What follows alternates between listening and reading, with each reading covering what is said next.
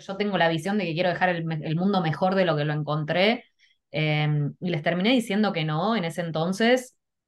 Me, me criticaron muchísimo, te van a criticar por todo, como dicen, pero me criticaron muchísimo, me dijeron, mira, es mejor tener un por ciento de tu sueño que 100% de nada, ¿no? ¿Viste? ¿Cómo vas a decir que no a una oportunidad así?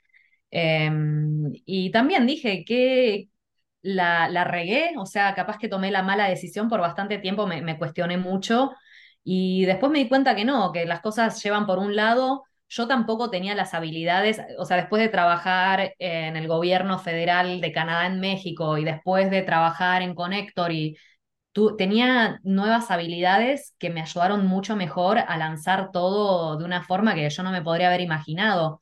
Eh, así que tenía muchos skills que se pudieron transferir y, y vi todo a gran escala, ¿no? Como dicen en México, cuando te toca ni aunque te quites y cuando no ni aunque te pongas. Y literal es un poco la historia mía con Permalusion.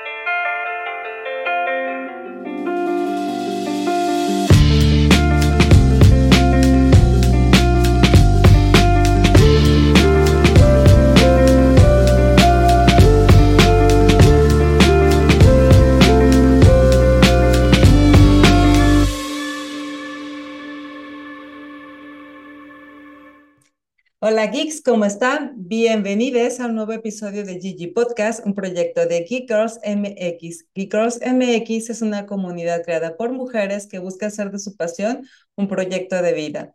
Yo soy Yanni y hoy de invitada especial tenemos a Tatiana Esteves. Tatiana Esteves es alguien con quien ya hemos estado colaborando en diferentes ocasiones en nuestra historia y bueno, hoy la tenemos como invitada aquí en este episodio. Vamos a platicar un poco de su trayectoria y nos va a dar uno que otro tip o nos va a contar una que otra historia que a nosotros nos puede funcionar como inspiración para tomar herramientas para la nuestra.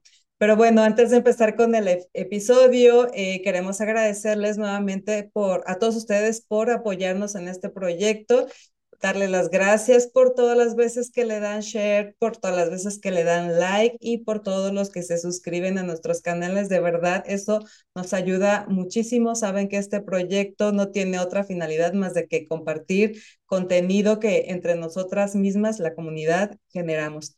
Y bueno, eh, además de eso, también es muy importante eh, recordarles nuestras redes sociales. Nos encuentran en todas partes como Geek Girls MX. También tenemos una página web, la cual es geekgirls.com.mx. Ahí pueden encontrar todo el contenido y todos los eventos que tenemos a lo largo del año. Para estas alturas, eh, debemos andar ya en el Make Something Awesome y luego sigue nuestro Meetup, entonces por ahí estén muy pendientes de todo lo que hacemos. Eh, también queremos agradecer a nuestro patrocinador. RSS es nuestro patrocinador y es la plataforma en donde hospedamos este proyecto. Altamente recomendable. Si tienen ustedes un proyecto de podcast, vayan a RSS. Seguro van a encontrar muy buenas opciones ahí para hospedar y para distribuir su podcast. Y bueno, pues ahora sí vamos a empezar con nuestra charla y con nuestra invitada. Les voy a leer un poco de su semblanza, nada más como para que se den una idea, para que entre, entremos en contexto, pero el resto lo vamos a ir descubriendo en la, en la charla. Y bueno, ella es Tania Esteves, es la visionaria fundadora y directora ejecutiva de Permalution, una startup de que trabaja en la tecnología de recolección de agua de nubes y niebla, con la misión de introducir una nueva fuente de agua al mundo. Tatiana también es la fundadora de Te Quiero, una ONG que trabaja para introducir a mujeres y niñas en América Latina a la tecnología, el emprendimiento y la innovación. Tatiana, bienvenida. Muchas gracias por venir y acompañarnos hoy. Muchas gracias por invitarme. Un placer estar acá. Sí, oye, pues ya era una conversación que teníamos ahí pendiente desde hace tiempo por una cosa u otra, se nos traspapelaba una disculpa, una de esas veces fui yo la que se le fue este, la fecha, pero bueno, finalmente ya estamos aquí y la verdad es que hay muchísimo que platicar este, contigo, tenemos varios proyectos en el pasado y este, estamos muy enteradas también de lo que andas haciendo en el presente y bueno, igual y hasta nos alcanza para platicar un poco del futuro. Pero bueno, iniciemos con que, ¿cómo es que estás hoy, bueno, ¿qué estás haciendo hoy día exactamente en tu carrera? Bien. Hoy en día, 80% de mi tiempo está en la startup Permalusion, que hacemos tecnología, software, data y hardware para colecta de agua de nube y niebla. Así como la lluvia es precipitación vertical, la nube o la niebla se considera precipitación horizontal y podemos sacar hasta tres veces más agua que con lluvia. Así que ahí estamos trabajando para llevar proyectos de impacto a diferentes partes del mundo. Este año firmamos nuestro contrato más grande, estamos empezando a trabajar en el Medio Oriente, en Europa, así que ha sido un crecimiento muy rápido, estamos muy contentos en el equipo. Y por otro lado, el otro 20% de mi tiempo está en la ONG que bueno, es una organización sin fines de lucro que es Te Quiero, que nació como comunidad de una página Facebook ahí en Guadalajara y ahora ya estamos operando también acá en Montreal, con el equipo que también creció a nuevos capítulos en México. Así que ahí estamos apoyando al equipo y a la comunidad eh, en ese impacto tan lindo también. Sí, sí, sí, de hecho, la comunidad de Te Quiero es una comunidad con la que hemos estado ahí este, un poco compartiendo entre entre misión, digamos, por el, el, me refiero a misión de, de eh, introducir a más mujeres al, al, mundo de la tecnología y, este, y un poco también coincidimos en eventos y entonces, bueno, sí estamos ahí al tanto de, de las actividades de Te Quiero. Y bueno, como para poner un poco en contexto, tú ahorita estás en Montreal, pero antes estabas acá en Guadalajara, que fue donde nos conocimos y fue justo donde nació esta, esta comunidad. Y bueno, yo, yo, que, yo quisiera preguntarte a ti por qué te interesa este, formar parte de comunidades como esta. Y yo creo que, bueno, para mí las comunidades representan eh, momentos muy significativos en mi vida desde que quise soñar el mundo en existencia con tecnología de agua de nube, que tuve un momento eureka en California, me dije, ¿por qué si, si las nubes y la niebla son masas de agua, toneladas de agua que pasan por nuestra cabeza, ¿por qué? ¿Qué estamos haciendo con eso? Y me acuerdo de lo primero que hice fue decirle a mi roommate en California, me dijo, mira, no tengo idea de lo que me estás hablando, pero hay una comunidad de gente en tecnologías ambientales, anda a verlos y rebota con ellos y fui y me mandaron a una comunidad de mujeres en sustentabilidad, así que fui y las chicas ahí me, me súper apoyaron, me dijeron, hay una aceleradora de tecnologías ambientales, deberías aplicar, tenés que meterte acá. Y esa fue mi primera experiencia en comunidad. Eh, y fue algo tan lindo que que éramos tan pocas mujeres en el sector, seguimos siendo muy pocas mujeres en el sector de tecnologías ambientales, que cuando había una oportunidad, cuando conocían un inversor o cuando yo conocía una oportunidad que le podía ir mejor a otra, otra fundadora, así nos compartíamos todos los tips, así que creamos como este, esta red muy fuerte. Y cuando llegué a México, eh, también me pasó una experiencia un poco similar. Eh, me estaba trabajando para el gobierno federal de Canadá Después de un año de tratar de largar eh, la startup en California como canadiense, desistí, dije, bueno, esto lo meto en un cajón, no es el momento. Volví al gobierno federal, me dieron un contrato en México, me fui por lo que iba a ser un año, terminé quedándome cuatro años y después de ese año pasé al, al corporativo, al privado. Así que, bueno, fue toda una experiencia y en proyectos que estábamos haciendo de aplicaciones móviles, de tecnología y demás, eh, era, a veces habían ocho hombres y yo en la reunión. Y ahí, ahí me choqueó la falta de mujeres y la falta de representación, así que empecé a conectar con diferentes comunidades. También estaba trabajando en ese entonces en el Connectory, donde uh -huh. estaba también participando mucho con comunidades de tecnología y siempre fue algo tan lindo el tema comunitario, incluso cuando estaba trabajando para el gobierno federal también estábamos en proyectos comunitarios con huertos urbanos, crear tejido social dentro de las comunidades marginadas, a través de proyectos ambientales. Así que siempre fue algo muy arraigado a lo que hice y, y hay algo muy bonito en conectar con otras mujeres y niñas y crear también esta comunidad de entrelazarse eh, y crear un vínculo entre nosotras está bueno se me hace gracioso porque en algún momento alguien me dijo, ustedes son como la hermanita chiquita de, de Geek Girls. Y sí, más o menos sí, porque nosotros las traemos desde cero y después las canalizamos. Ya cuando son diseñadoras o geeks, ahí ya pueden ir con ustedes, con el resto de las comunidades, pero sí, se me, se me hacía, incluso yo fui a Geek Girls antes de empezar con Te Quiero, Eh, me acuerdo que reboté con Vero la idea, le dije, che, mira, en toda confianza, ¿qué te parece esto? ¿Te parece que tiene sentido si armo algo así? Me dice, mira, se me hace súper complementario, acá estamos para apoyarlas, me sentí súper apoyadas por ustedes, por otras comunidades también allá en Guadalajara, así que fue, siempre ha sido muy linda experiencia.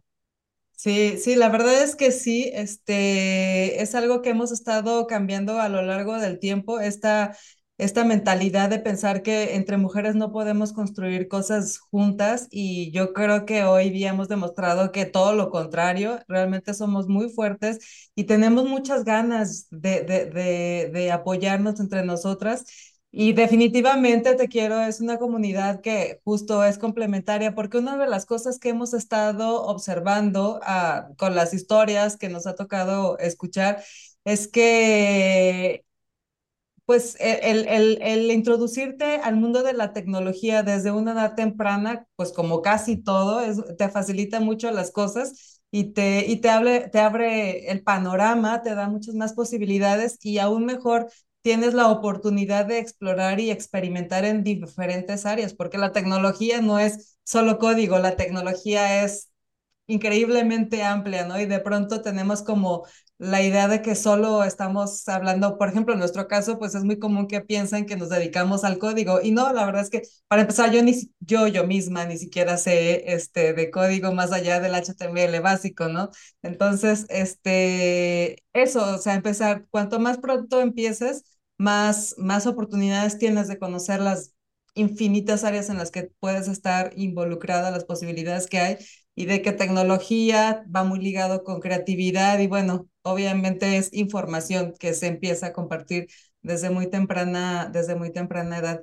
Pero fíjate, yo pensé que este proyecto de eh, Permalusion lo tenías ahora que te fuiste, pero entonces está incluso de, de antes.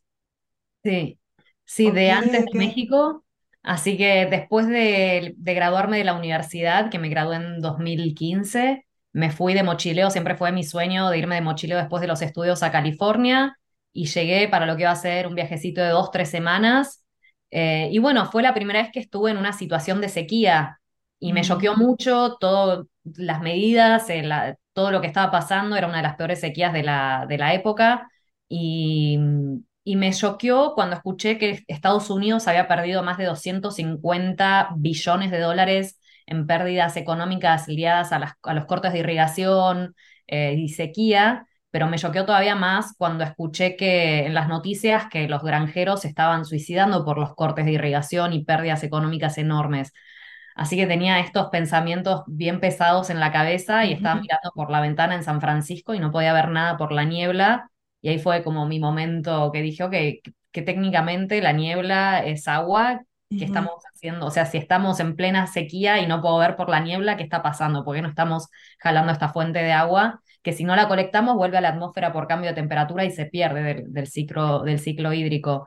Eh, como el, la industria del agua es muy regularizada, para tener los permisos de pilotos, de predios municipales con la, la, el servicio de utilidades de San Francisco para temas de agua, nos pedían siempre 51% de la empresa que fuera estadounidense para firmar esos contratos o para acceder a subvenciones.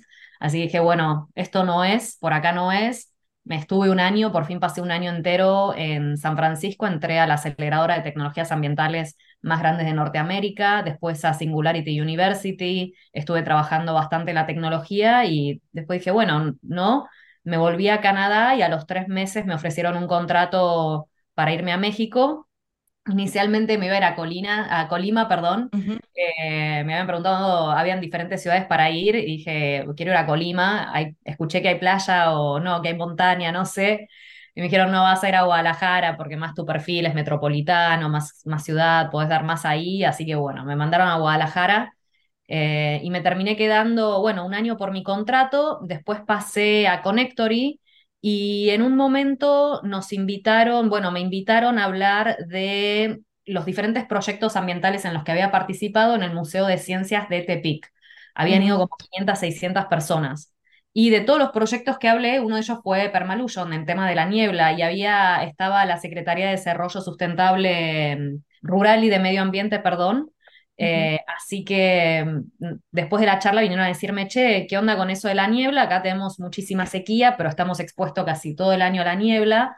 Eh, te abrimos las puertas, te damos recursos, lo que necesites. Y justamente poco después me nominaron para un evento de la ONU del Laboratorio de los Objetivos de Desarrollo Sustentable eh, y me fui para allá, nos dieron, ganamos un, un, award, un premio, así que nos volvimos con un cheque, desarrollamos el primer proyecto y ahí poquito a poquito fuimos buscando subvenciones de, de, de, de mm, organizaciones internacionales, poquitas ventas acá, allá, y bueno, estamos ya ahora en nuestro tercer, cuarto año de operación. Pero sí, fue a finales de 2019 que arranqué todo a full de vuelta, ya con equipo, ya con apoyo, eh, y full time. Y bueno, desde entonces hemos estado creciendo, acá estamos.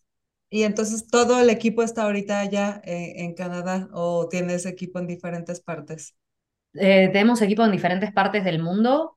Eh, nuestro jefe técnico está en Perú, nuestra uh -huh. jefe de operaciones está en México y tenemos la planta de manufactura en México también. Así que tenemos una buena parte del equipo allá. El equipo de logística y shipping también está en México eh, y comercialización. Tenemos acá la parte de desarrollo de negocios, eh, contabilidad, finanzas, legal, eh, todo eso está acá, bueno, yo también, y parte del equipo de project management que también está en Montreal. Okay. Y, y, bueno, entonces estamos hablando que ha sido un largo camino y con sus pausas incluso, y luego con sus recomienzos y todo esto. ¿Cómo has ido, cómo se ha ido formando, en dónde has encontrado los elementos que, que hoy día este, conforman tu equipo? ¿Cómo es que llegaron ahí? ¿Y cómo es que dijiste, que dijeron, sí, somos, nos identificamos con este proyecto y queremos ser parte y queremos ser un, un, equipo? Eh, bueno, al principio, cuando yo arranqué en California, bueno, ahí estaba sola, fue idea mía necesitaba uh -huh. un co-founder para entrar a la aceleradora y llamé a mi hermanito y le dije, vale, ¿te parece ser co-founder? Me dije, poneme lo que quieras, ¿sí? para apoyarte está todo bien, muy simbólico todo. Eh, y después en México, cuando entré a Connectory, conocí a Priscila Casillas, que también uh -huh. estaba trabajando en Connectory. Y enseguida tuvimos un match así de la forma que trabajábamos, de la forma que pensábamos. Inmediatamente la jalé a mi departamento en innovación, donde yo estaba ahí en Connectory, y estuvimos trabajando juntas. A momento dado se dio la oportunidad de pasar a tiempo pleno a la startup y ahí Priscila me dijo, mira, la verdad es que me encanta este proyecto, me encantó trabajar con vos en Bosch, me puedo, salto barcos con vos, así que yo feliz de la vida y ahí empezamos, éramos las dos contra el mundo eh, y poquito a poco, después en China ahí conocimos a nuestro jefe técnico, que, así que fue todo muy mágico, de la forma, creo que si lo hubiéramos planeado no, no se daba, eh, no sé por qué me latía, que era un poco así, por eso la pregunta. Totalmente, totalmente así. Además me acuerdo cuando me dieron el contrato en México, yo estaba contenta, pero, viste, decía, realmente yo pensé que tenía un propósito con esta startup, tenía una visión tan grande y, viste, no sé, yo me decía, me gustaría tener una señal de que eventualmente voy a poder trabajar en esto. Y cuando llego a México, la calle donde estaba viviendo, donde estaba el lugar donde nos íbamos a quedar, era calle Nube. Así que Yo dije, acá más claro, echarle agua. Y sí, se terminó dando, a veces una, una piensa, bueno, yo tengo, tiendo a pensar que las cosas son muy lineares o que tengo un plan, y bueno, la vida te dice no, así. O sea, y como dicen, hay que ser, eh, hay que ser, eh, hay que ser fija con los objetivos, pero flexible con los métodos. Así Exacto. que eh, ahí se fueron dando las cosas y también de la forma que se dieron las cosas en Permalusion, vos le preguntás a nuestro equipo y parece magia. Nos han dicho brujas, igual ni modo que nos quemen ahora, así que está, está todo. sí. sí, fíjate que este, solo tocando un poco el tema porque me parece muy curioso y te creo totalmente y te lo juro que me daba la impresión que era por ahí.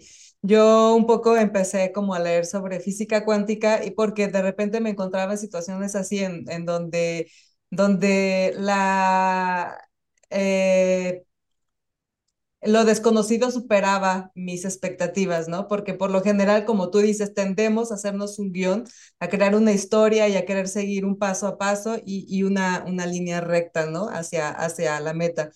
Y de pronto te encuentras con que surgen situaciones o conclusiones o soluciones que no estaban dentro de tu, del esquema ese que tú ya habías formado y que no estaban porque ni siquiera las conocías, ni siquiera sabías que existían esas posibilidades o que se podía llegar a ese mismo lugar siguiendo ese otro camino o porque surgen muchas cosas que tú no desconocías, que estaban fuera de tu realidad o fuera de tu contexto. Y entonces leyendo eh, lo de física cuántica y, y, pensando, es que esto no puede, o sea, normalmente a esto se le llama brujería, pero no, luego ya, yo, yo no soy yo no me conformo tanto con esa, de, con esa respuesta de que magia, brujería, sí es magia, pero la magia no es una abracadabra, o sea, la, la, la magia sí tiene su, su explicación.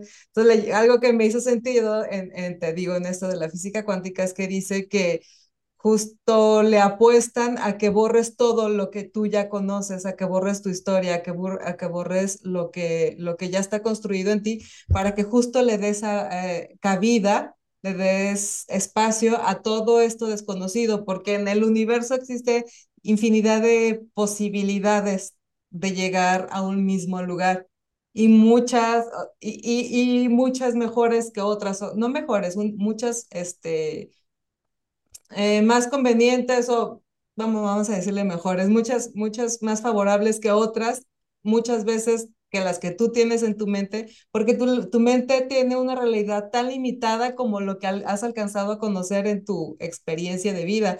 Pero la vida y el mundo y el universo es tan extenso que dice, no puedes limitarlo, o sea, no te limites y justo como tú dices, tú, tú sé, este, firme en tu, en tu meta, en tu objetivo, pero deja que las posibilidades se vayan armando, que el camino se vaya formando por sí solo, porque si lo quieres tú seguir en tu limitada visión, puede ser este, que te estés privando de muchas mejores oportunidades que se pueden crear alrededor y pues que las limitas solo porque tú no las conoces. Entonces, a veces así pasa y yo, y yo creo mucho en la intención, ¿sabes? Como cuando tienes una, una genuina buena intención, cuando tu intención está alineada con, con el bien común, con, con el no querer este, abusar o perjudicar o, o, ir sobre, pasar sobre los demás, las cosas van sucediendo de alguna manera muy orgánica y entonces es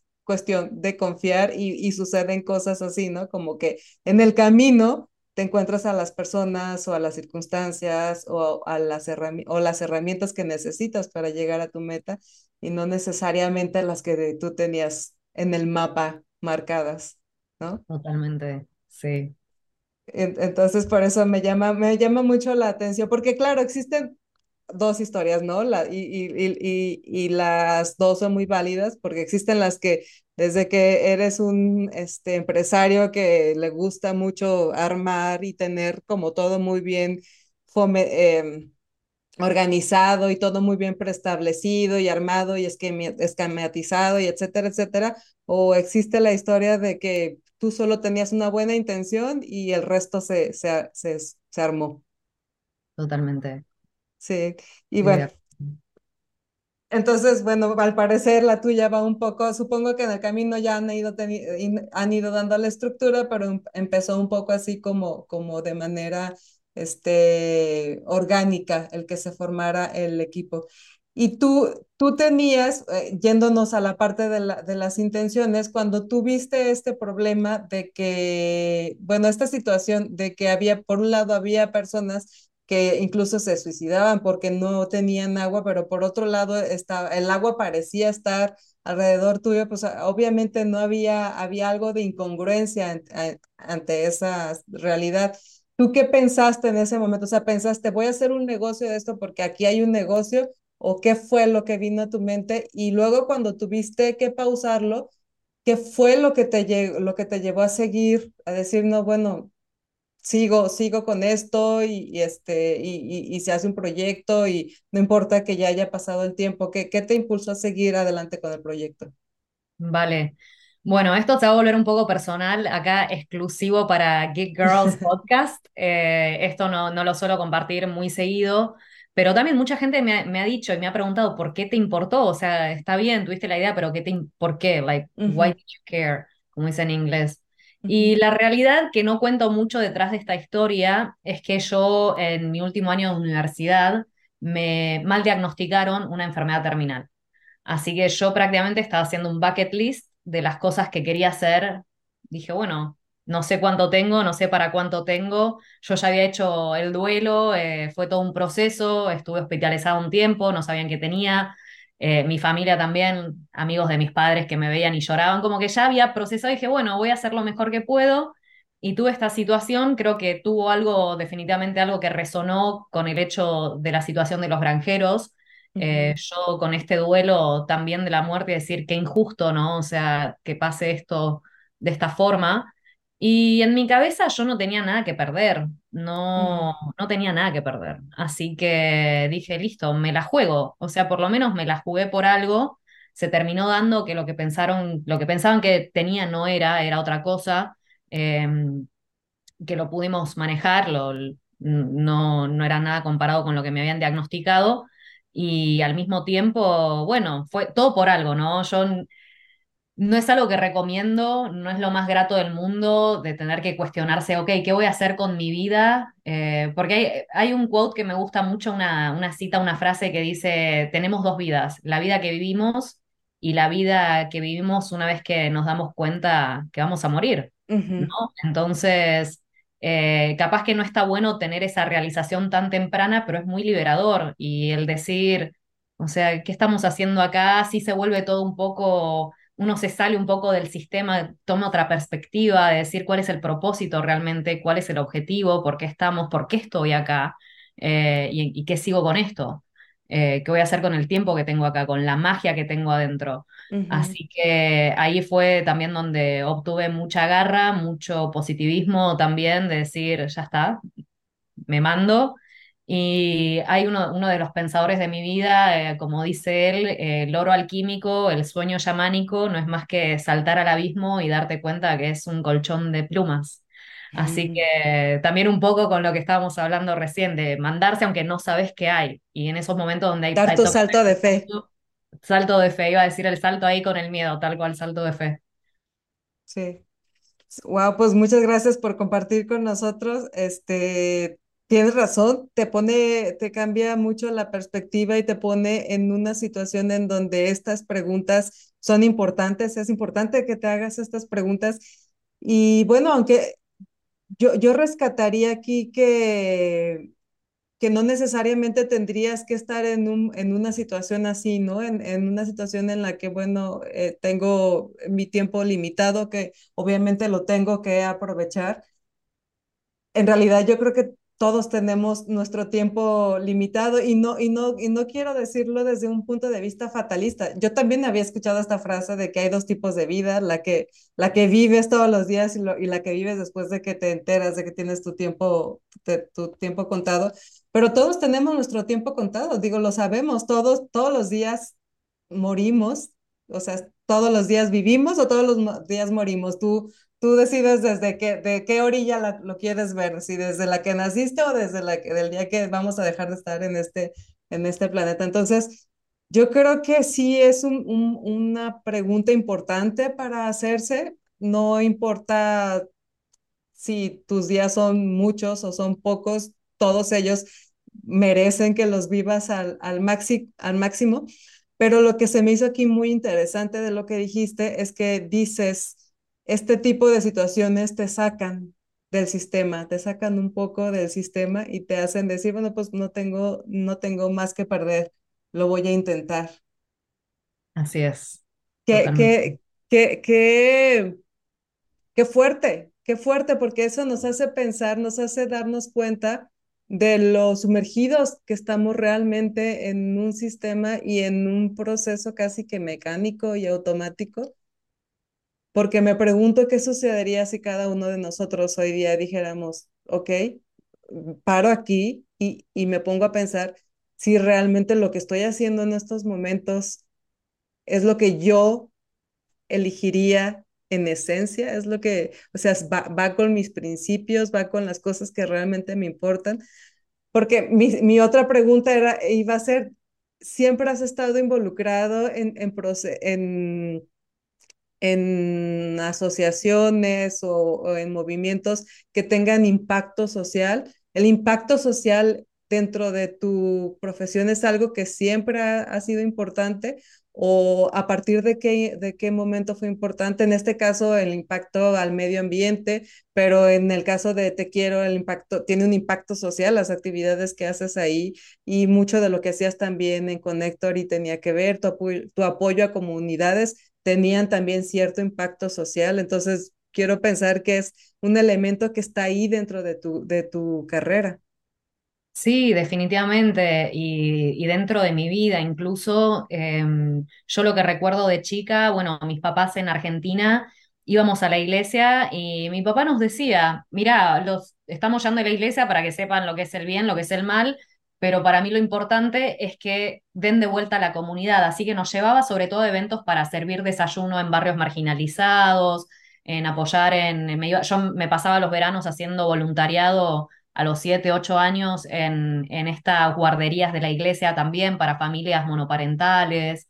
Y era algo que disfrutaba, ¿no? Como que cuando sos chica y ves a tu papá o a, pa- a tus hermanos, que es una actividad familiar, que nos vamos el fin de semana a hacer esto y que es tan bonito y, y, y no lo ves como, no lo ves como algo que está bien o que está mal o como o que hueva o nada de eso, lo, lo ves como parte de algo integrado en la rutina y era algo muy lindo. A veces sí me costaba entender la injusticia y, cómo yo tenía una vida tan diferente a, la de estas personas, eh, pero es algo que siempre crecí con ese sentimiento de que si tenés, eh, si podés mejorar la vida de alguien, tenés la responsabilidad también.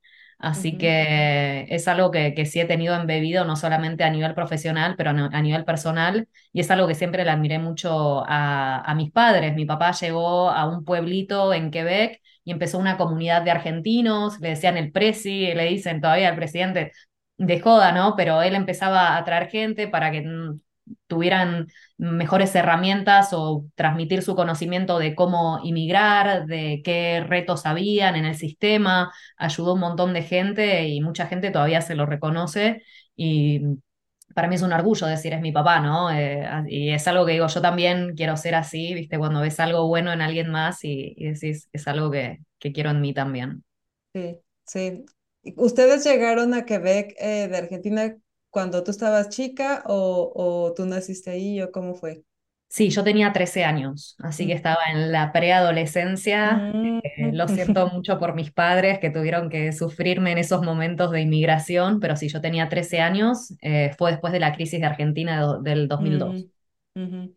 Y llegaste y este, ahí estudiaste lo que, eh, allá, allá que es college o qué es lo que, como la secundaria de, sí. Sí, estudié acá en Quebec, estudié high school, así que lo que vendría a ser la prepa, el college, el, la- ujú, el- eh, bueno, lo que viene después del high school, y la universidad la hice en Ottawa, así que me fui a Mm. Ontario y la hice en la provincia de al lado, ¿Qué, qué fue la carrera que, que estudiaste? Yo estudié administración de empresas y la, mi menor la hice en administración de artes. No, artes y administración de empresas. O sea, de alguna manera también estás involucrada en el mundo de, del arte.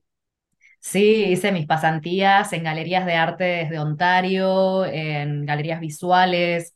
eh, estuve ahí también voluntariando en el Festival de Jazz de Montreal, que es, es muy, eh, perdón, de, de Ottawa, que es muy fuerte. Así que sí, siempre también estuve en esa movida. Después, como que me saturé un poco de la movida de los artistas. Había, es como una onda muy especial, para no decir otra cosa. Sí. eh, Así que la vida me fue llevando por otros lados Mm. por otros lugares.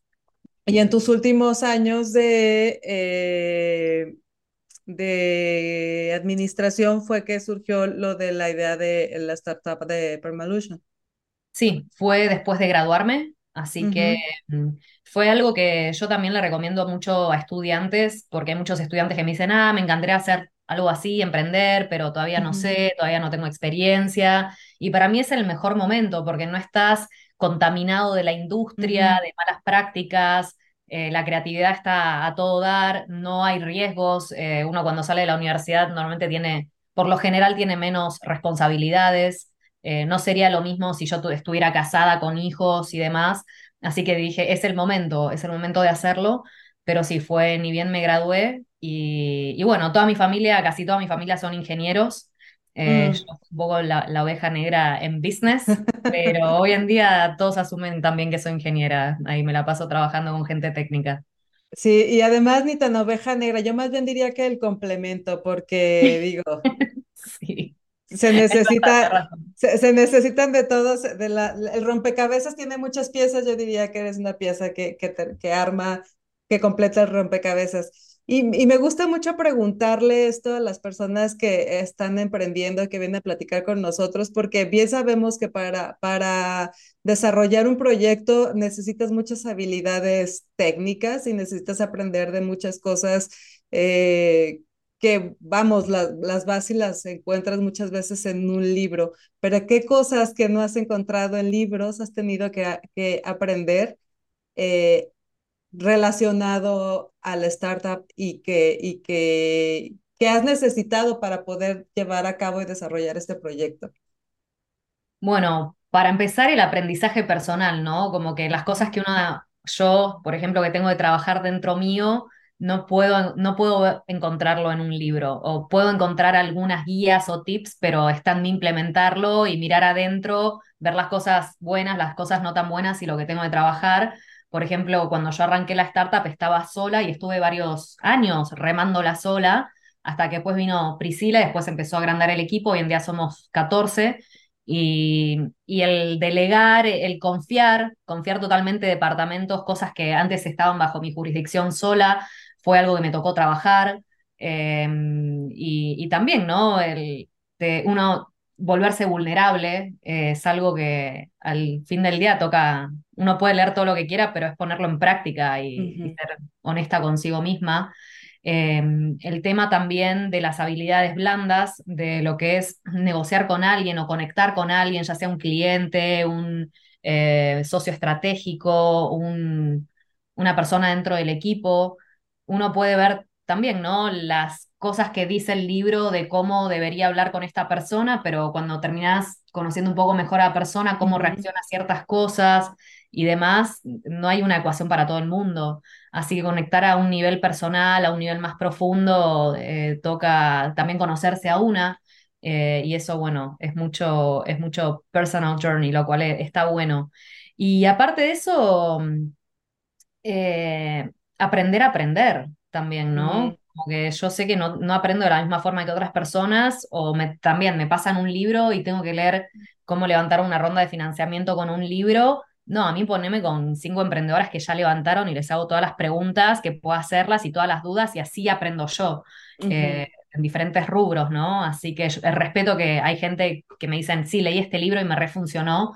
Yo no me pongas a leer números yo necesito hablar tangiblemente con gente y ver experiencias personales, eh, etcétera, y también cómo se lían a mí, porque las experiencias y muchas cosas de que hay en libros, a veces los escriben hombres que no tienen los mismos retos.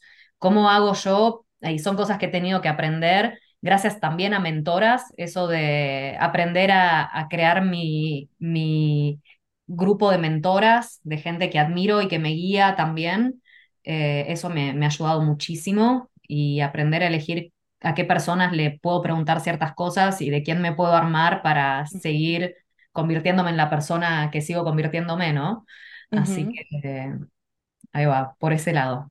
Sí, es que, sabes, yo tengo, yo, yo me he dado cuenta que igual a lo largo de las de estas conversaciones que tengo la fortuna de tener en este proyecto con personas como tú, este, me doy cuenta que tendemos a pensar que la clave está en el, en, las escuelas a las que vamos o, o cuántos libros leemos o cuánto aprendemos sobre cierto tema, no sé, lo que, de lo que sea que se trate tu proyecto, ¿no?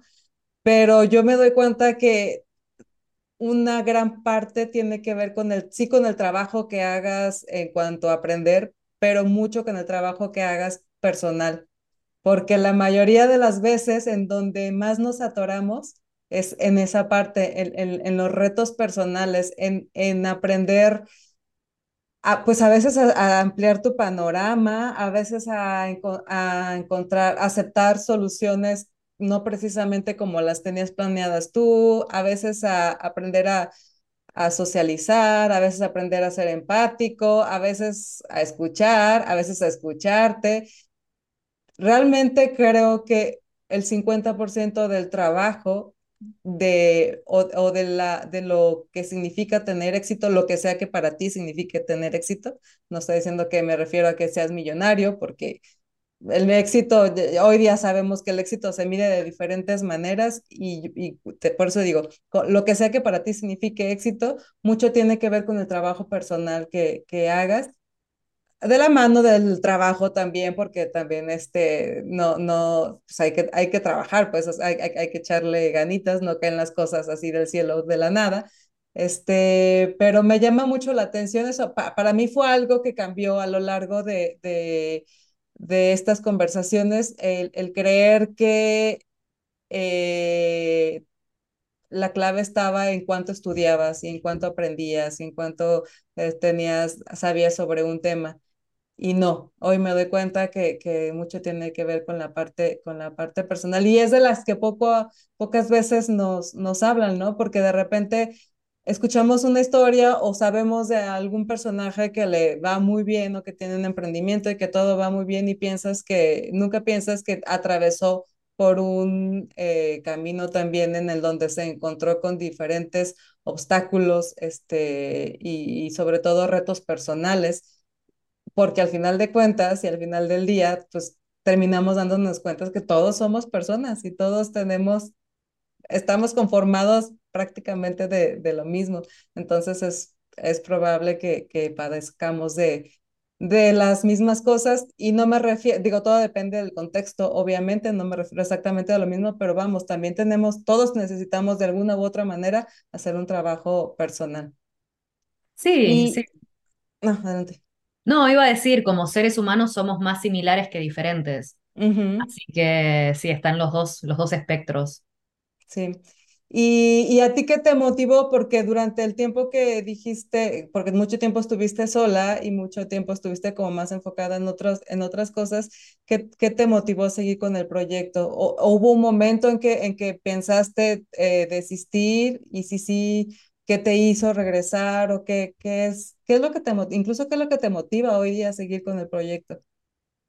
Bien, eh, de las partes en donde yo decidí desistir y donde decidí retomar de vuelta, yo lo dejo al universo que manifestó y desmanifestó. Eh, ya después con tiempo puedo ver el bigger picture, ¿no? Como la, a gran escala, toda la imagen.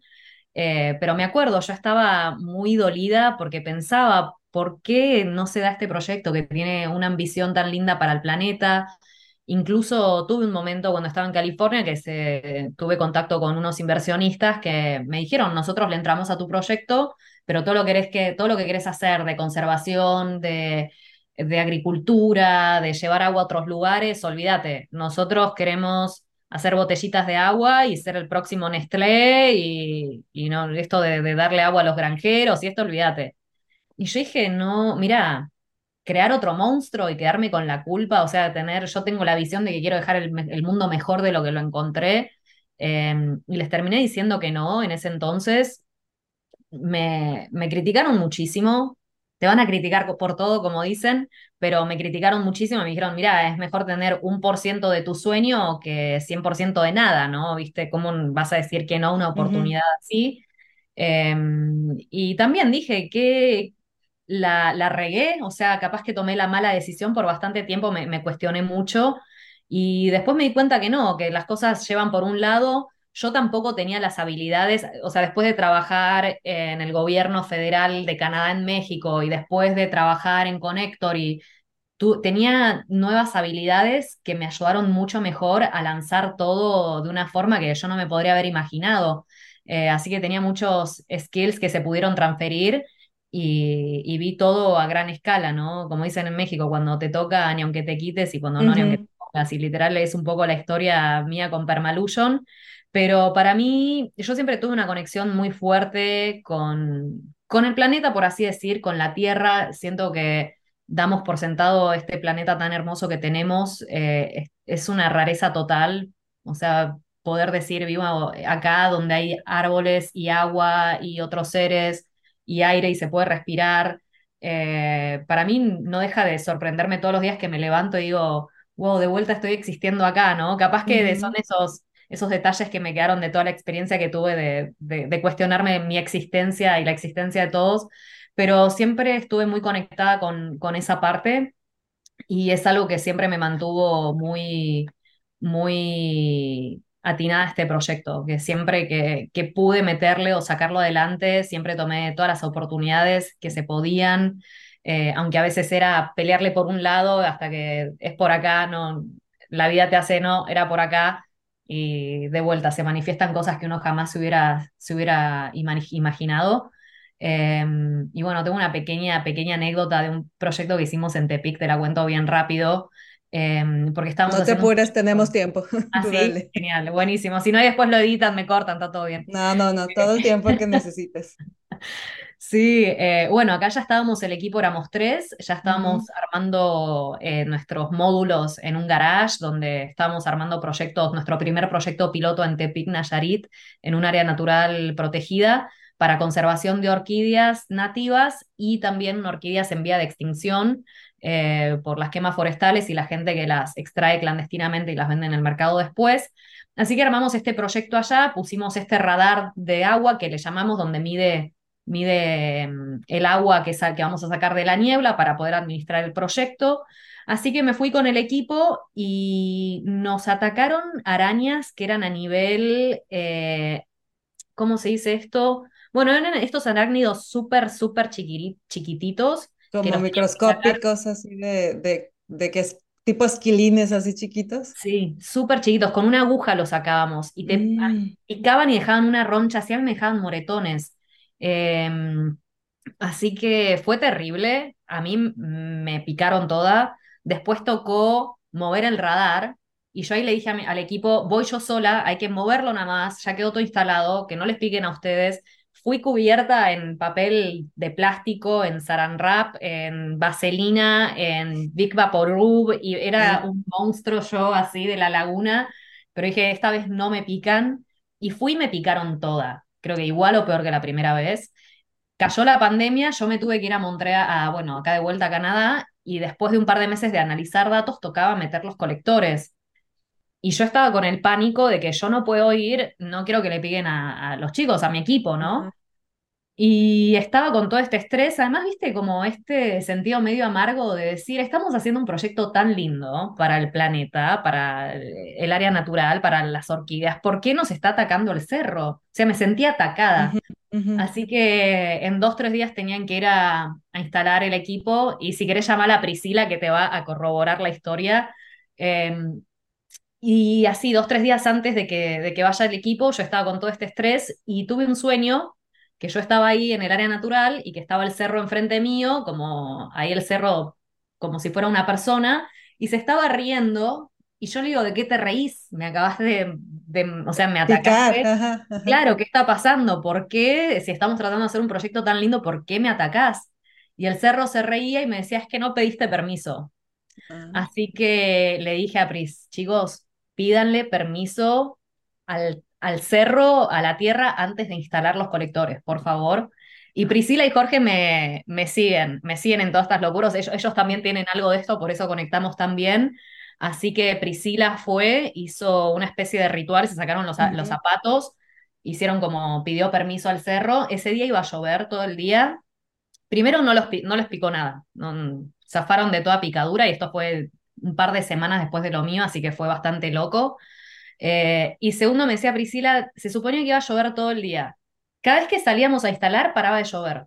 Era mágico. Y ahí fue la primera vez que nos dijeron brujas. Así que mm, ahí después de eso, en el, en el- en el protocolo de instalación pusimos siempre, siempre, hoy en día, todos nuestros proyectos, pedirle permiso a la tierra. Y eso me imagino que en México también, pero en Argentina las comunidades nativas o los pueblos nativos de Argentina tenían esa práctica, ¿no? Y, yo siento que por algo, definitivamente, eh, no es coincidencia y yo siento que sí, el planeta nos está hablando y no es una metáfora. Así que, Sí, eh, yo, yo, yo te creo y, y- y estoy totalmente de acuerdo contigo. Digo, no son cosas que se, que se comenten tanto hoy en, en día y, y más cuando ya estás inmersa en esta, en comunidades tan urbanas.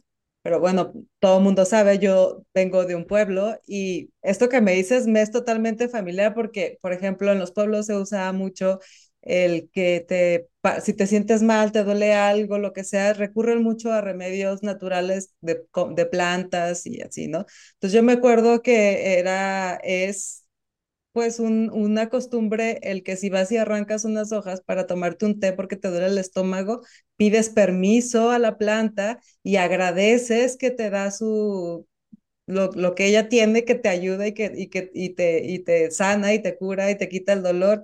Y, y bueno, cuando eres niño, porque pues estas son prácticas de yo en mi infancia, ni siquiera te las cuestionas, ¿sabes? Piensas, tú creces pensando, pues sí, ¿no? Es lo, es lo, lo natural porque en las comunidades menos urbanizadas todavía queda un poco de, de, esas viejas costumbres, pero yendo todavía más allá, este, de pronto también este, he ido a rituales como de temazcal o de conexión con la tierra y el planeta y todo eso.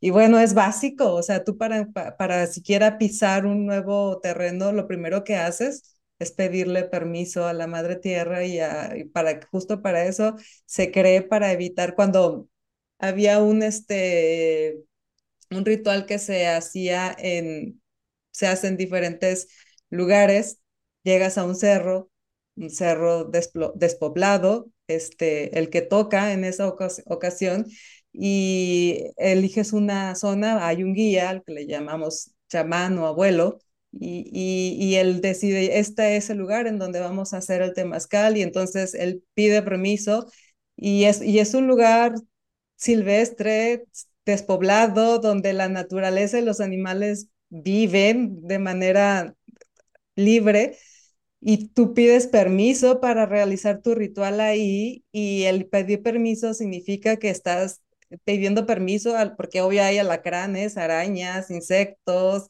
este, no sé, todo tipo de animales que, que, que si tú como citadino llegas y dices, no, yo ni de loco me voy a ir ahí, seguro está lleno de, de alacranes en el mejor de los casos, pero puede haber animales más grandes y salvajes, ¿no? Pero existe esta creencia, creencia y yo lo llegué a hacer, de que llegas a ese lugar, pides permiso y, y, y haces un ritual y nada te pasa. La verdad es que yo nunca tuve una mala, una mala experiencia en ese sentido y bueno, no sé, llámale tú fe o lo que tú quieras, pero de, de, verdad creíamos que al llegar y ser respetuosos, pedir permiso y hacer todo este proceso nos iba a ir bien y pues nos iba bien realmente. Entonces... No.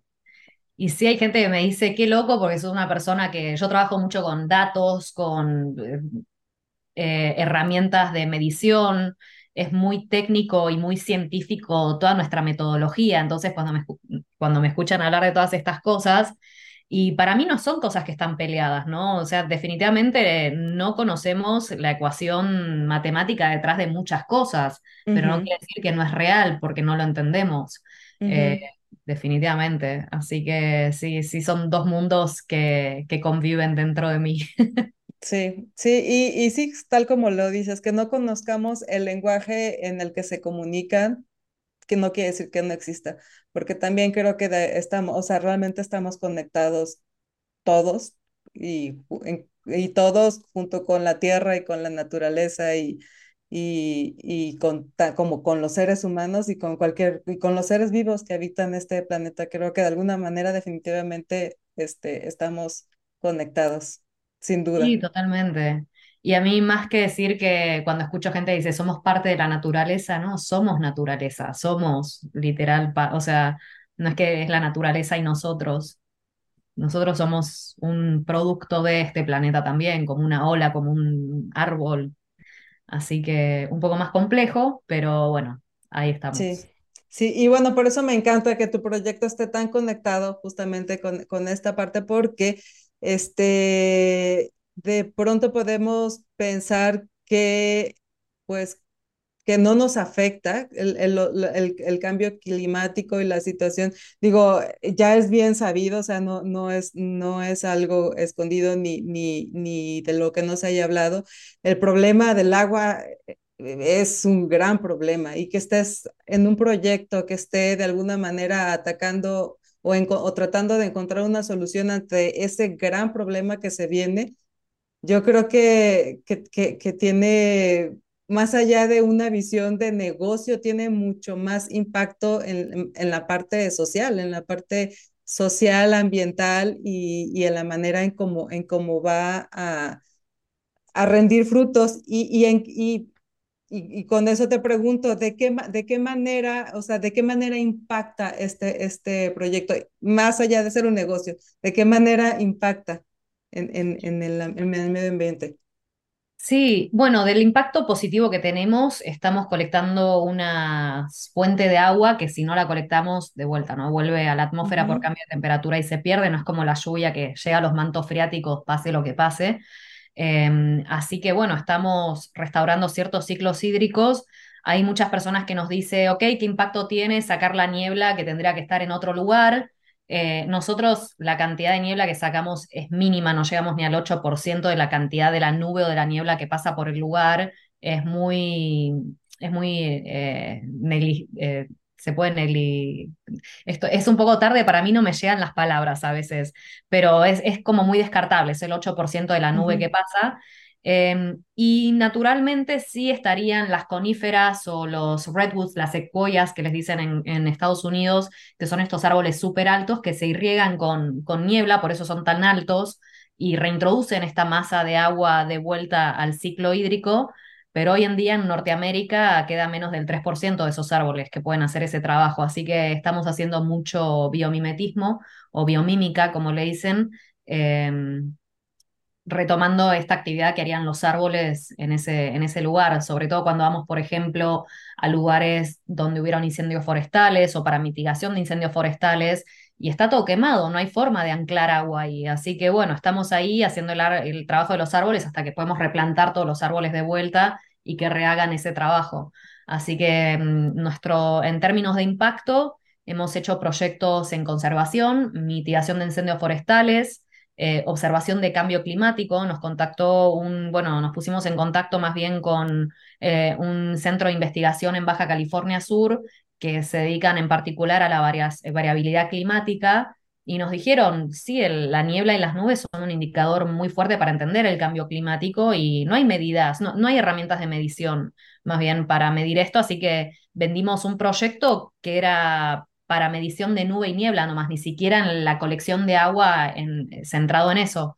Así que eso fue muy interesante. Este año nos estamos dedicando sobre todo a agricultura, eh, desarrollo humanitario y estamos sacando una nueva aplicación que es el mismo concepto, estamos agarrando el agua flotante, pero ahora estamos empezando a reciclar la, el vapor industrial eh, que salen de diferentes industrias como textiles, mm. uh -huh. eh, torres de enfriamientos, nucleares y, y, diferentes.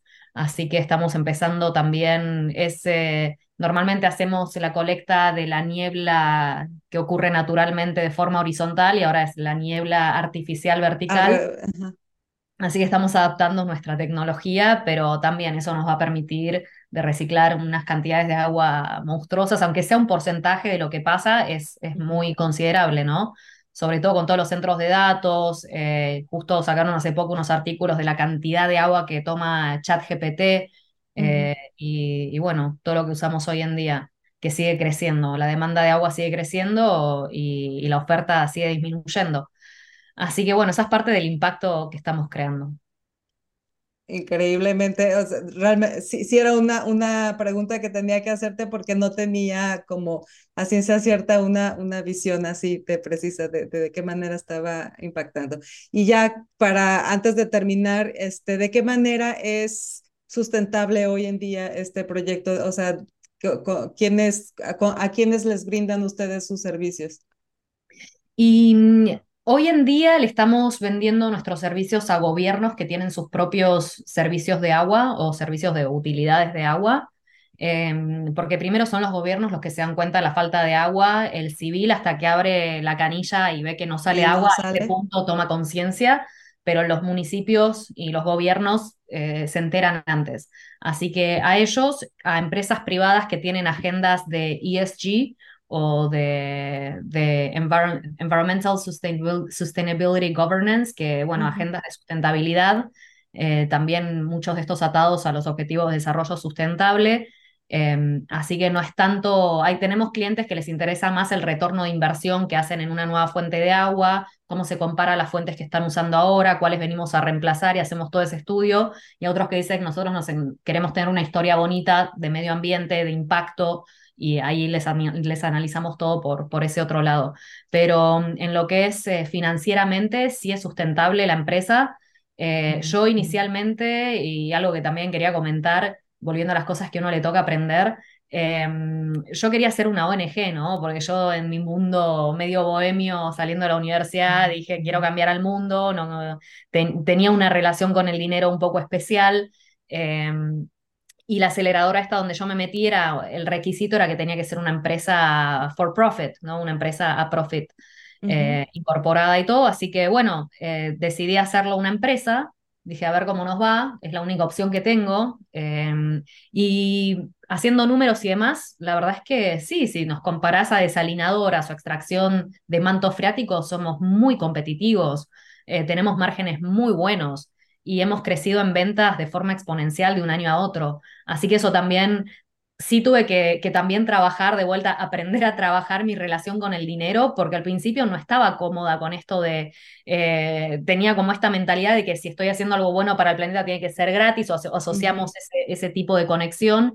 Eh, o que el dinero es malo, y para mí fue reaprender eso, el dinero no es malo, es cómo lo gastamos. Si gastáramos todo nuestro dinero en, en economías verdes, en productos sustentables, podríamos crear una nueva realidad en este planeta. Es dónde ponemos el dinero. Así que eso me cambió mucho la mentalidad y mucho de lo que hacemos está, está también, ¿no? Dirigido eh, en esos temas. No estoy peleada ya con, el, dinero. y demás. Obviamente que no le cobramos lo mismo a un cliente privado multinacional que a una ONG que quiera hacer impacto ambiental, pero está bueno saber que podemos vivir de esto y seguir creando impacto, que es lo importante. Y que el dinero es una herramienta, no, no, no la finalidad. Tal cual. Sí, yo no empecé esto diciendo, uy, el dinero que me voy a hacer. me voy a ser millonaria con esto, me voy a comprar mi yate para viajar por el Mediterráneo. para nada. Para nada, como decís vos, es un efecto secundario de querer hacer las cosas bien. Sí, también en esa parte te comprendo perfectamente. Justo antes tuvimos un, un episodio con una, eh, una coach financiera y yo le decía justo eso, que yo tenía como este concepto de que dinero el dinero, de, el dinero per se no era algo que a mí me interesaba, pero me ayudó como a cambiar la perspectiva y decir, bueno, pues el dinero no, pero lo que puedes conseguir con el dinero, lo que puedes ayudar con, con el dinero, el, el dinero finalmente lo puede ser solo una herramienta para llegar a algo mucho más grande y más este, significativo, más allá de lo material. Sí, y entonces dije, ah, bueno, ah, sí, sí, así sí tiene más como, como más sentido. Entonces sí, comprendo, comprendo perfectamente. Pues bueno, este, ya, ya es tarde, ya, acá ya es tarde y allá es todavía más tarde contigo. Entonces nada más me resta preguntarte, eh, para los que estén interesados, que quieran eh, saber un poco más del proyecto, un poco más de ti, en, en, en dónde te pueden, dónde pueden encontrar más información o en dónde se pueden poner en contacto, tus redes sociales, algún correo, página, no sé, lo que quieras dejarnos aquí. Sí, está nuestra página web de Permalution, la startup de niebla, que es www.permalution.com, Permalution como Permanent Solution en inglés. Estamos también en Facebook como Permalution y en LinkedIn también nos encuentran como Permalution. Tenemos ahí videos, tenemos contenido, información. Y para Te Quiero también estamos en Instagram como Te Quiero MX, en Facebook como Te Quiero y ahora estamos también como Te Quiero Canadá para la región francófona y anglófona de Canadá que tenemos nuestro evento de lanzamiento ahora con Google en, a finales de octubre. Eh, mucha, mucha nostalgia porque es diferente, ¿no? De hacerlo acá que hacerlo en Guadalajara con las chicas y demás. Y mm, para mis redes eh, me encuentran en LinkedIn como Tatiana Esteves Carlucci y lo mismo en, en Facebook. Y para conectar en Instagram estoy como Titania Esteves. Muy bien. Oye, va a ser la el primero entonces de Te Quiero en, allá en Canadá. Sí, estamos largando Te Quiero Canadá y hacemos un evento de lanzamiento en Google Montreal el 26 de mm. octubre. Están todos invitados, capaz que les queda lejos un poquito, pero acá estamos y, con, mucha emoción. Ojalá algún día podamos asistir personalmente, pero por lo pronto seguimos los que, los que siguen sucediendo acá en Guadalajara.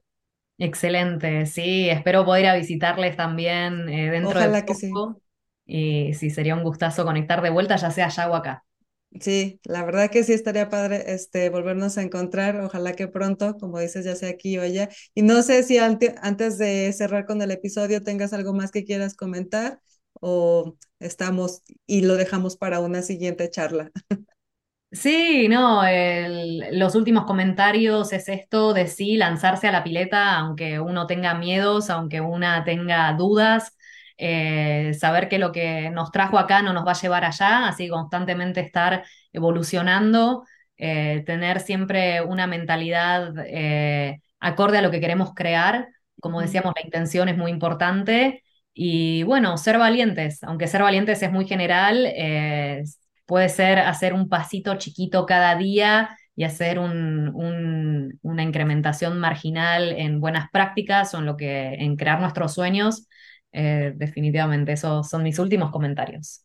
Muy bien, muchas gracias. Pues yo quiero agradecerte muy especialmente que nos hayas compartido esta anécdota que dices que normalmente no, no compartes.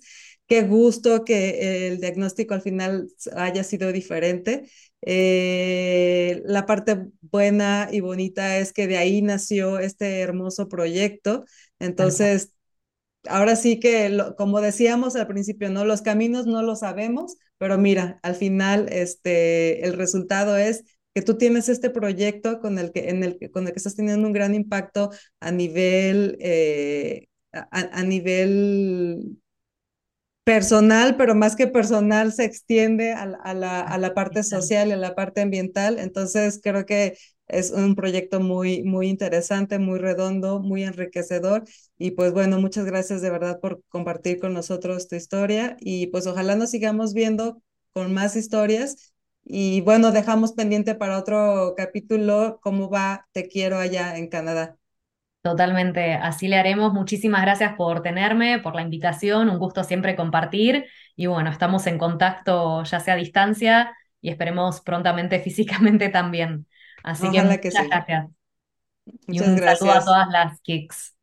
Claro que sí, muchas gracias. Y muchas gracias también a los que se quedaron hasta el final del episodio. Recuerden darle like y compartirlo este, sí, y seguirnos en todas las redes sociales. Nos encuentran como Kikos MX y nos vemos en el siguiente episodio. Gracias. Bye bye.